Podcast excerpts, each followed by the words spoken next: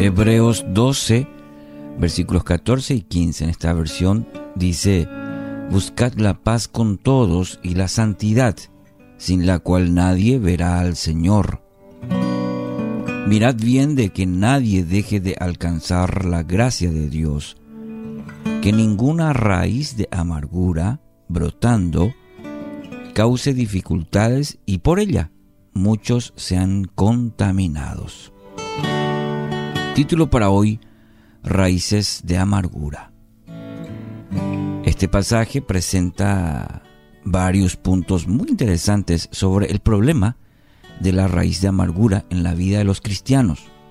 Primeramente, observemos que el contexto del problema se encuentra en el marco de las relaciones interpersonales. El pasaje comienza animando a los hebreos a que procuren vivir sus relaciones en un ámbito de, paz, de santidad. Esto quiere decir llevar esa, esa relación, esa interacción con otras personas a una dimensión totalmente diferente a la que usualmente se ve entre los que no son de la casa de Dios. Las relaciones deben estar principalmente caracterizadas por una pureza, un bienestar que testifican el obrar del Espíritu Santo en todo momento. Los conflictos y las diferencias, que siempre hay, se resuelven dentro de un marco de armonía, como también de respeto mutuo, elementos muy importantes en toda relación. Entonces, ¿van a haber conflictos? Sí. ¿Van a haber diferencias? También pero siempre deben llevarse o dentro de ese marco de armonía y de respeto. Es justamente con esta perspectiva entonces que se puede entender la advertencia contra la manifestación de una raíz de amargura. En el texto tenemos el término que usa el autor, raíz de amargura, es interesante, es bastante gráfico. La raíz de la planta es la parte que no se ve. Desciende a lugares desconocidos e invisibles para, para, nosotros. Pero ¿qué pasa? Eh, cumple una función vital en la planta, porque la alimenta, la nutre a diario. Y de la misma manera, una raíz de amargura se instala en los lugares más profundos, escondidos, oscuros del alma. Y por esta razón es difícil detectar eh, exactamente dónde se ha alojado, aunque sus eh, despreciables frutos, son, esos sí son fácilmente visibles de la raíz de amargura. ¿eh? Entonces, desde este lugar escondido, alimenta y condiciona la vida de, la persona. Aunque de detectar quizás sea difícil, el versículo anterior señala cuál es el contexto propicio para su surgimiento, es decir, cómo surge eso. Todos aquellos conflictos e injusticias que el ser humano vive, que forma parte normal de la vida y no son resueltas espiritualmente, proveen ese terreno fértil para la raíz de amargura.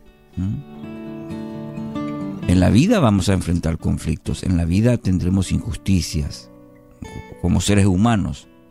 ¿Por qué? Porque forman parte de nuestra vida. Pero cuando no son resueltas espiritualmente, entonces ese es un terreno muy bueno para la raíz de amargura. Su mismo nombre describe la clase de planta que es. Mm.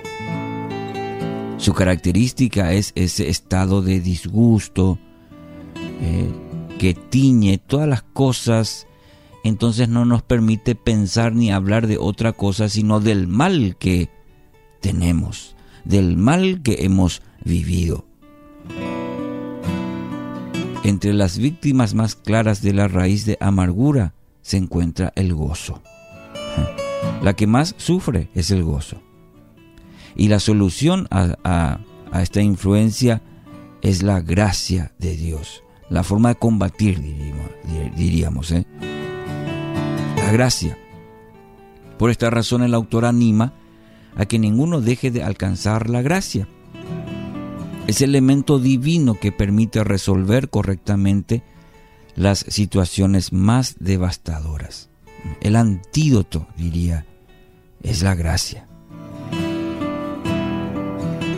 En último lugar, note algo también interesante, que la raíz de amargura se hace fuerte primero en la vida de una persona, pero luego contamina a los de su alrededor.